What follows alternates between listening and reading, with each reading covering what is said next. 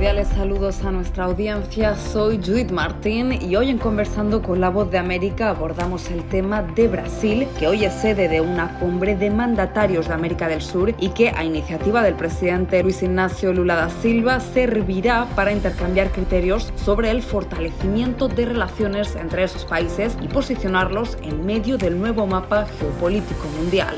Para analizar el tema, Carolina Alcalde entrevista a Ángel Medina, politólogo y vicepresidente del Parlamento Latinoamericano entre 2016 y 2020.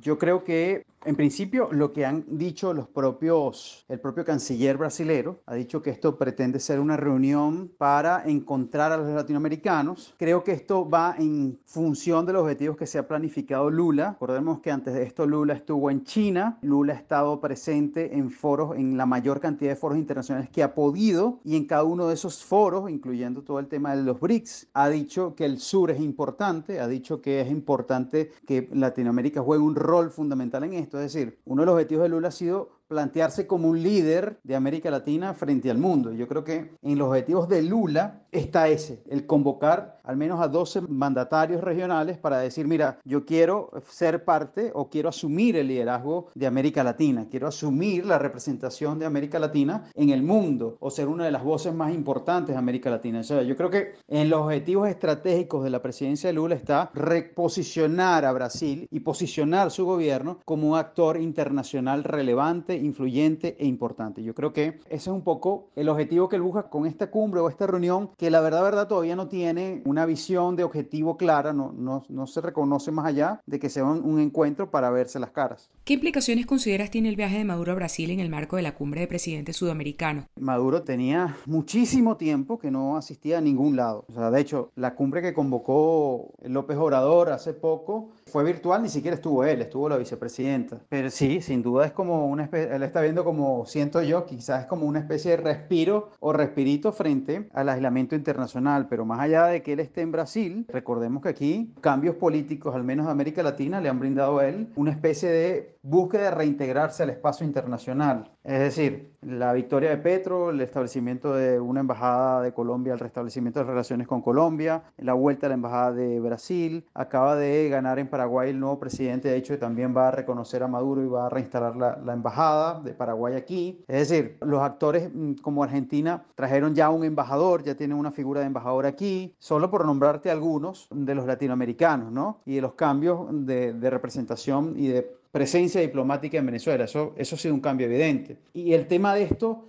es que él se fortalece, Maduro se va a fortalecer yendo a Brasil o teniendo embajadores aquí, en la medida en que él vaya cumpliendo algunas también de las consideraciones o peticiones que han hecho eh, los, los, propios países latinoamericanos y el mundo, que es la redemocratización del país. En esa medida, pues él va a ir reinsertándose en la comunidad internacional, pero en sí mismo el viaje es un respirito, pero el viaje, si no se maneja de manera estratégica, puede terminar siendo un viaje aislado que no, no forma parte de nada. ¿Por qué desde tu punto de vista consideras que Maduro no ha viajado a Colombia? Ya con Petro, tampoco lo hizo a la Argentina, a la cumbre de la CELAC, pero ahora sí viaja a Brasil. Yo no sé si es que tiene mayor confianza con Lula o no. Yo creo que le ha costado mucho tomar la decisión de salir fuera. En el caso de Argentina, claramente haya operado quizás la idea de que los gobiernos, y es mi opinión, ¿no? pudieran no estar garantizándole a Maduro la seguridad plena, la seguridad completa. Acordemos que Maduro tiene una recompensa por parte de los Estados Unidos. Las autoridades de Argentina han demostrado que funcionan quizás no de la mano, o sea, no, no están sujetas al Ejecutivo, de hecho, Cristina Fernández Kirchner tiene una sentencia emitida por el sistema de justicia argentino. Es decir, no hay esa, esa imbricación entre el Ejecutivo y el resto de los, de los poderes donde el Ejecutivo gobierna. Pero al final, nada, yo creo que él está probando con este viaje a Brasil a ver cómo le va. Creo que no es que no ha ido y tampoco que no es que no ha querido. Es que al final se ha dado cuenta que quizás no era el mejor momento y quizás ahora con Brasil pudiera hacerlo. Habría que ver esto en, en perspectiva, en, en desarrollo.